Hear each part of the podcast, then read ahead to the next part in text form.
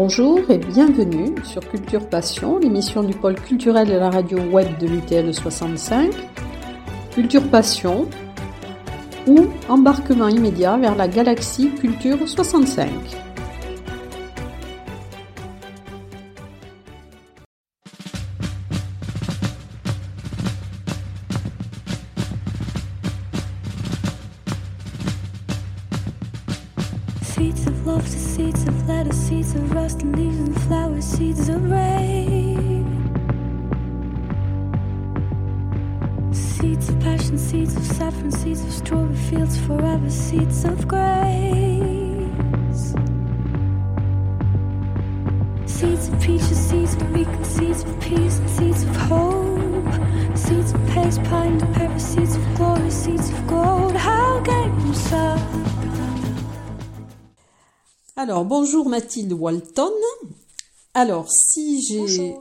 si je vous interviewe aujourd'hui, c'est parce que vous êtes la fondatrice de l'association Le Murmure du Monde et que surtout nous allons avoir dans le Val d'Azun, dans la deuxième édition de votre festival éco-poétique.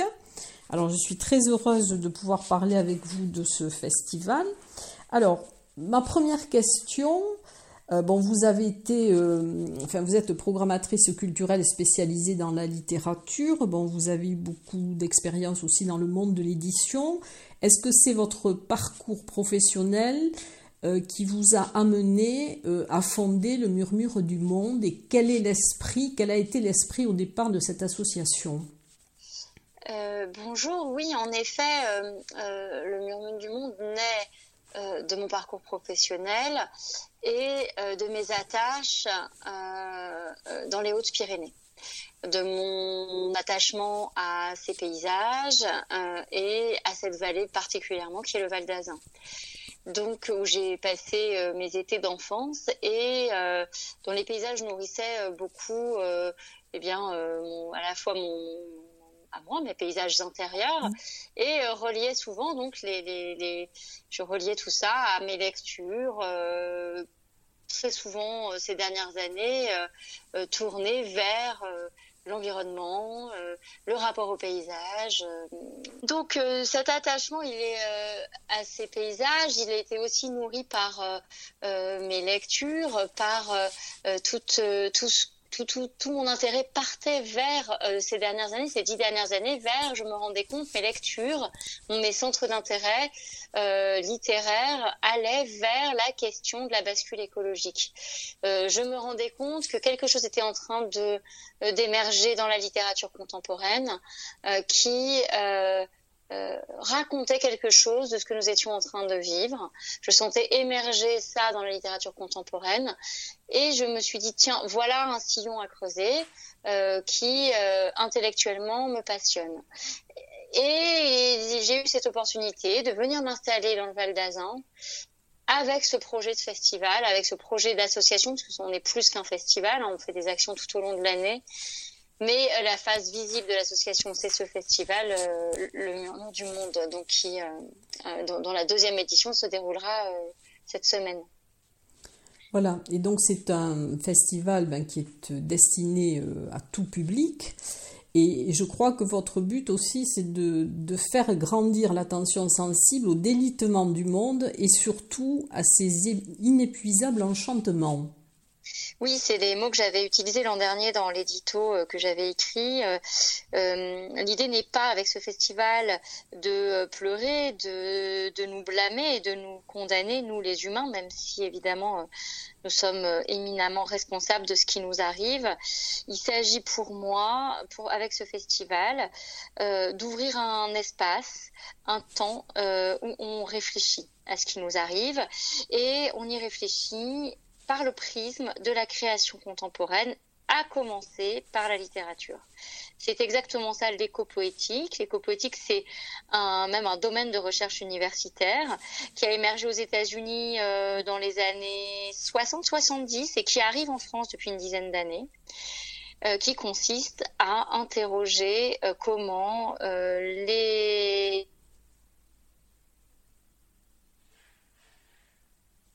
logiques euh, de façon assez transversale dans les sciences humaines, c'est-à-dire non seulement la littérature, donc la fiction, mais aussi la non-fiction, euh, c'est-à-dire les essais, donc les philosophes, les, économistes, pourquoi pas, évidemment, tous les champs de recherche universitaire qui pourraient s'intéresser à cette question.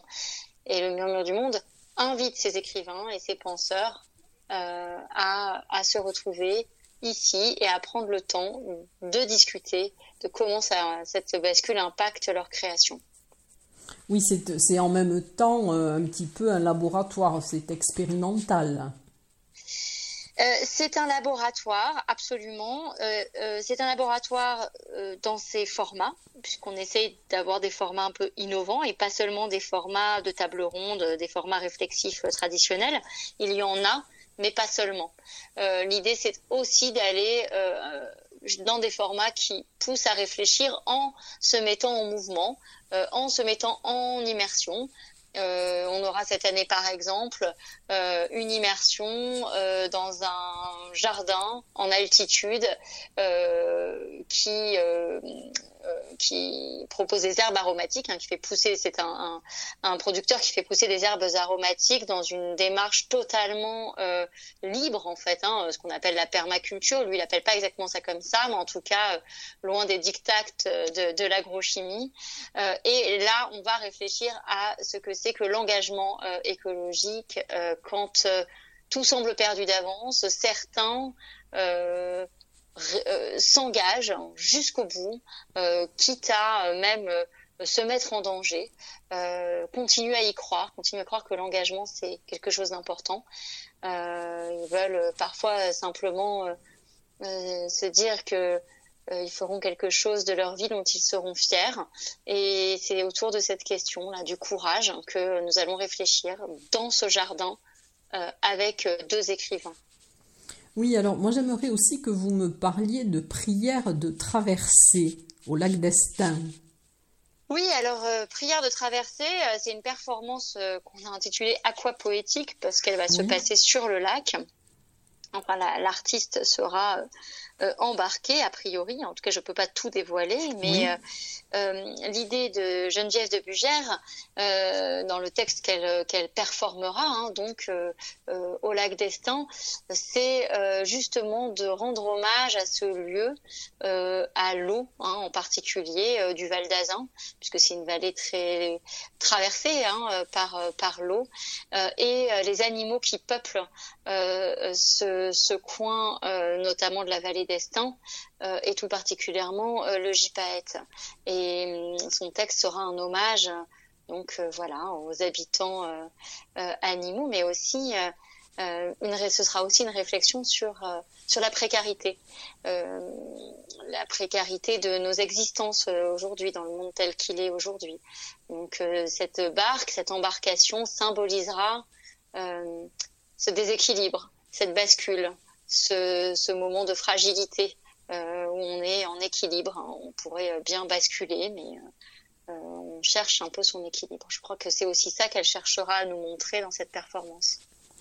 Alors il y a, c'est vrai que c'est très riche hein, comme euh, programmation, puisqu'il y a de nombreuses choses. Il y a des, des, concerts littéraires, il y a des randos littéraires. Il y a aussi, alors j'aimerais que vous me parliez aussi du tribunal des glaciers.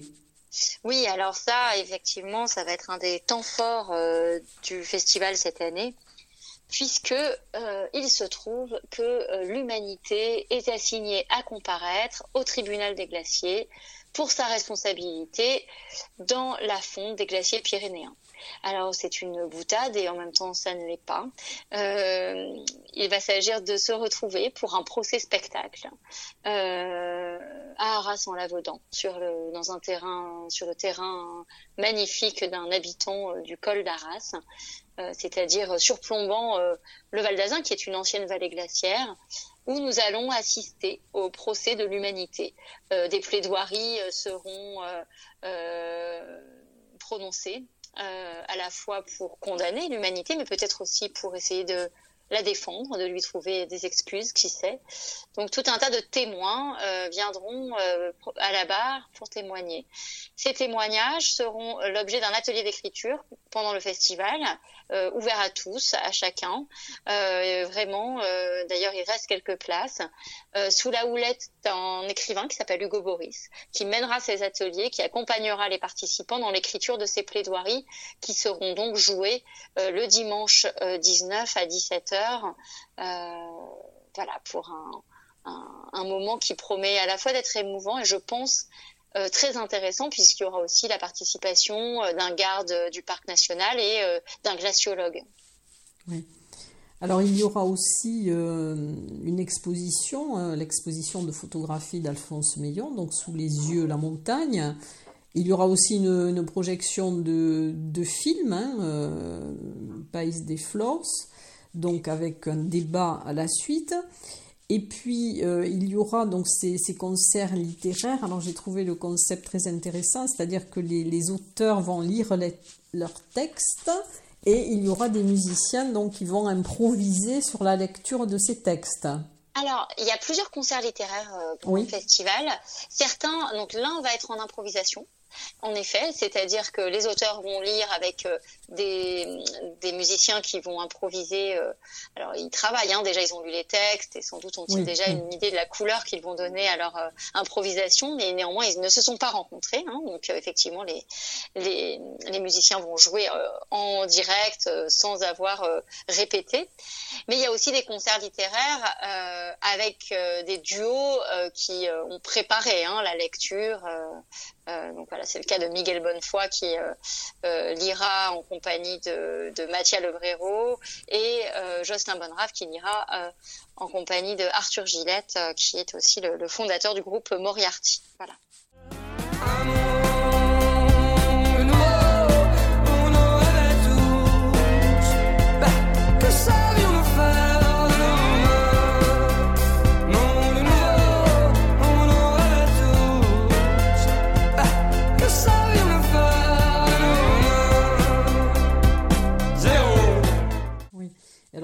Quand même aussi de, enfin, des grands noms parmi les écrivains, hein, puisqu'il y a Wilfried euh, Nsombe, il y a aussi Mohamed Bougarsar, euh, donc qui a été pris Goncourt en 2021.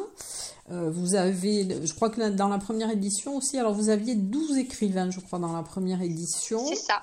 Là, vous en avez peut-être un petit peu plus Il y en a 15 cette année, absolument. Mm. Et alors après, il y aura aussi, euh, j'ai vu qu'il y avait une conférence, enfin une rencontre plutôt à la médiathèque de Tarbes, la médiathèque Louis Aragon, donc avec Benoît euh, Pelopidas, donc sur le, euh, sur le nucléaire.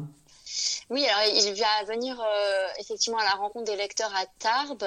Benoît Pelopidas, c'est un, chercheur hein, en sciences sociales. Il a un laboratoire de recherche à Sciences Po sur la, question des savoirs nucléaires. Donc c'est pas un scientifique, hein, c'est vraiment quelqu'un qui travaille en sciences sociales euh, sur la question de comment le, nucléaire a colonisé les imaginaires et comment également euh, nous euh, semblons avoir oublié euh, notre vulnérabilité face au nucléaire.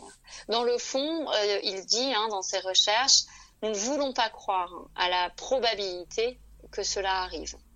le cerveau humain rejette ça de toutes ses forces. Donc il le rejette si fort que c'est la fiction en général qui s'en empare. C'est pour ça qu'il y a beaucoup de films catastrophes, hein, où il se passe des catastrophes nucléaires. Là, il viendra parler de ça à Tarbes et ensuite euh, en dialogue sur une euh, table ronde le samedi euh, au, bistrot librairie Le Cairn, une table ronde qui s'intitule Vous n'aurez pas le temps de cligner des yeux, qui est une phrase prononcée par Vladimir Poutine il y a quelques semaines, quelques mois, juste avant, juste au moment de, de l'invasion de l'Ukraine que j'ai trouvé une phrase absolument glaçante euh, et qui résumait assez bien euh, ce que j'avais envie qu'on explore euh, sur la question des imaginaires. C'est-à-dire qu'au moment où il dit ça, vous n'aurez pas le temps de cligner des yeux. Quelles images en fait naissent dans, nos cerveaux? Qu'est-ce qui se passe en nous? Et je crois que les deux auteurs invités, donc Daniel Deroulet et Benoît Pelopidas, auront beaucoup à dire sur, euh, sur cette question. Oui, c'est tout à fait d'actualité. Euh, malheureusement, dirais-je. Oui, en effet. Voilà. Alors donc c'est vrai que vous allez avoir donc, pendant ces quelques jours euh, beaucoup d'activités. Alors j'ai vu aussi, enfin je, crois que vous l'aviez euh, défini dans vos présentations, hein, donc l'ADN de, de Murmure du Monde, donc c'était quelque chose de de, particulier. Alors c'était curieux de parler d'ADN en parlant d'une association, mais je crois que c'est très important, hein, puisque c'est une immersion dans les textes euh, autant que dans les paysages. Et est-ce que vous avez eu du mal euh, à faire passer cette idée? Euh, Alors, non, pas, pas, véritablement. Enfin, en tout cas, j'ai été accueillie euh, par euh, les divers euh, partenaires avec beaucoup de bienveillance et beaucoup de curiosité, je crois. je pense que c'est une proposition qui a, comment dire, parler euh, aux gens euh, d'ici, en fait, hein, autant le public que les partenaires euh, financiers et, et opérationnels. voilà, quand j'ai essayé d'expliquer comment on pouvait voilà, inscrire la culture dans des réflexions de sciences sociales et, et d'actualité, ça a beaucoup interpellé tout le monde. donc non, je peux pas dire que j'ai eu vraiment du mal à à le faire comprendre. Alors l'éco-poétique fait un peu peur comme mot. Les gens me disent ah oui mais non mais je ne lis pas de poésie. Mais l'éco-poétique ce n'est pas de la poésie. Voilà, c'est la poétique euh, voilà au sens de la création hein, plus que au sens de simplement euh, le poème. Voilà, euh, c'est pas un festival de poésie, c'est vraiment un festival qui interroge la création contemporaine euh, par le, à travers le prisme de la bascule écologique. Mais ça a été peut-être plus facile pour vous puisque vous aimez bien créer des passerelles justement avec les sciences sociales. Euh, donc ça a dû être beaucoup plus facile pour vous de, travailler sur ce projet. Oui. Euh, j'aime ça parce que je crois que euh, on tire beaucoup de richesse à, faire dialoguer des chercheurs en sciences sociales avec des romanciers, par exemple leurs rencontres sont toujours euh, fructueuses, je trouve. Euh, et, parfois, ça me permet aussi de, toucher un public euh, qui ne lit pas de littérature. Voilà, ça me permet de faire venir dans ce type de festival, a priori très littéraire, des gens qui ne lisent pas particulièrement de romans, mais par le par le l'angle de l'écologie, de aussi d'une forme de c'est-à-dire que ce, festival, il est, euh, quoi qu'il en soit, engagé. Il n'est pas euh, tout à fait politique au sens où il n'a pas de couleur politique. Mais dès lors qu'il euh, interroge nos choix collectifs, il est politique. Voilà. Oui, en tout cas, et donc le festival est un petit peu la vitrine, l'aboutissement de votre association, mais toute l'année, vous avez quand même des médiations culturelles avec le monde de l'enseignement. Oui, euh, tout au long de l'année, mais également pendant le festival. Hein, donc, c'est effectivement, on envoie un peu des auteurs en, dans les classes. Hein. En ce moment, on a aussi une écrivaine en résidence hein, qui est là depuis euh, presque deux mois. Oui, c'est Lune euh, Villemain, qui va à la rencontre des publics scolaires. Et puis là, sur le festival, on a quand même cinq classes qui viennent en bus sur le lieu du festival, ce à quoi j'ai beaucoup tenu parce que euh, je trouve qu'il faut sortir la littérature des salles de classe et montrer aux jeunes lecteurs euh, que la littérature, c'est quelque chose de vivant. Euh, que les auteurs peuvent être de, de jeunes personnes, euh, qu'ils sont bien vivants et qu'un festival c'est festif et joyeux et que la littérature n'est donc pas forcément quelque chose que l'on vit euh, en solitaire euh, et euh, de façon presque, oui, bah, très scolaire. On peut aussi vivre la littérature sous l'angle d'un concert littéraire, sous l'angle d'une rencontre vivante avec l'auteur. voilà. Et ça, je crois que emmener des classes sur un lieu de festival permet, voilà, de, de dépoussiérer l'enseignement de la littérature. Alors tout à l'heure, vous évoquiez vos partenaires financiers, donc le, festival est gratuit. Euh, donc vous mettez simplement des boîtes, je crois, pour que les gens puissent mettre des, dons pendant le festival. Mais quels sont vos, partenaires financiers? Alors le, festival est financé euh, par diverses, diverses collectivités. Alors, à commencer par la DRAC, donc euh, c'est l'État, hein, le ministère de la Culture décentralisé, donc la DRAC Occitanie euh, qui euh, nous accompagne, mais également la région Occitanie, évidemment, qui vient en soutien, qui est très intéressée hein, par par cette proposition euh, qu'ils jugent innovante. C'est eux-mêmes qui nous ont dit comme ça. Ils trouvaient que cette proposition était innovante. Euh, il y a aussi évidemment le département des Hautes-Pyrénées hein, qui nous accompagne euh, de façon extrêmement confiante, c'est-à-dire qu'ils nous font vraiment confiance. nous avons la communauté de communes, donc Pyrénées-Vallée des Gaves, et euh, je le souligne parce que c'est très important, euh, la commune d'Arras-Marsous et la commune d'Arras-en-Lavedan, qui sont les deux communes qui accueillent euh, l'essentiel de la programmation et qui, à hauteur de petites communes, nous aident de façon significative.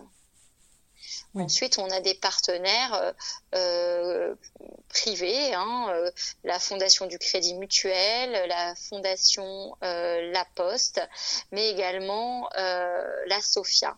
La SOFIA, c'est l'équivalent de la SACEM en fait pour les livres. ce sont les droits de prêt en fait qui sont reversés à la fois aux auteurs et aux associations qui font de l'action culturelle. Voilà. Ça, ce sont euh, des aides. Et puis, on est aidé par ailleurs euh, euh, par le SPIP 65. Hein. Le SPIP, c'est le, les, prisons. donc, puisqu'on a une action à la maison centrale de Lannemezan, où on est allé depuis six mois régulièrement euh, rencontrer les détenus et faire euh, tout un travail avec eux.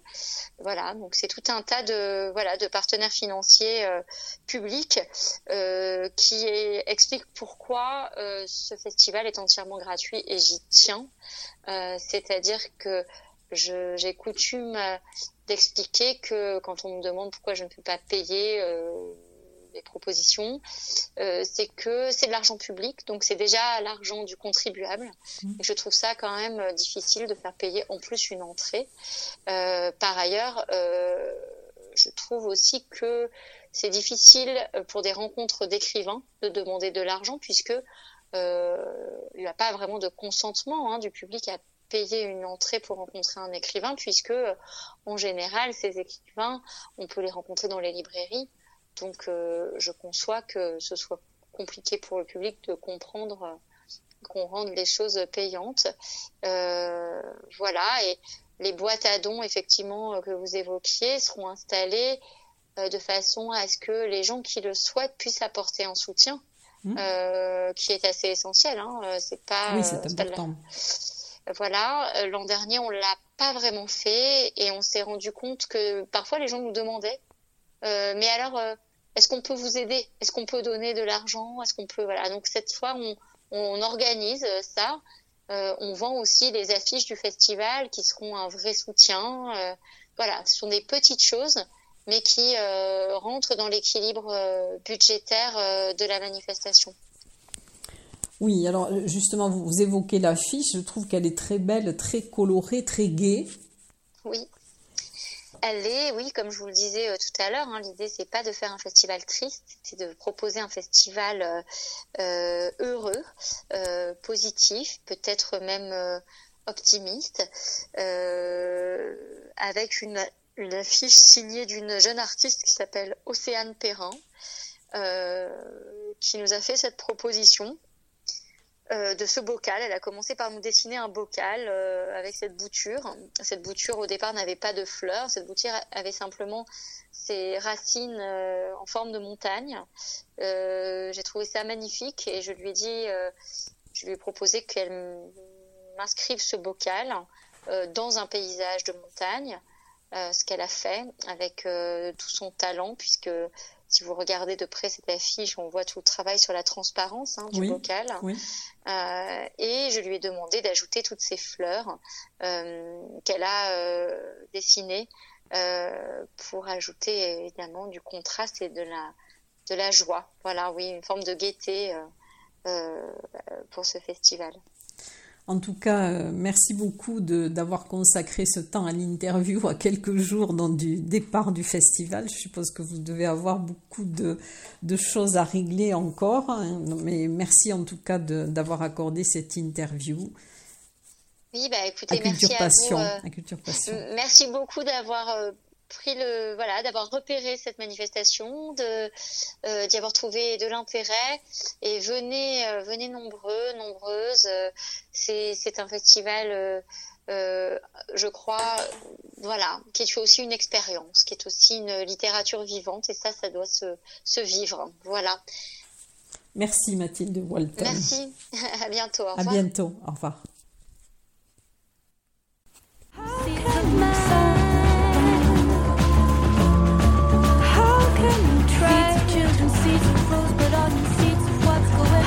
consider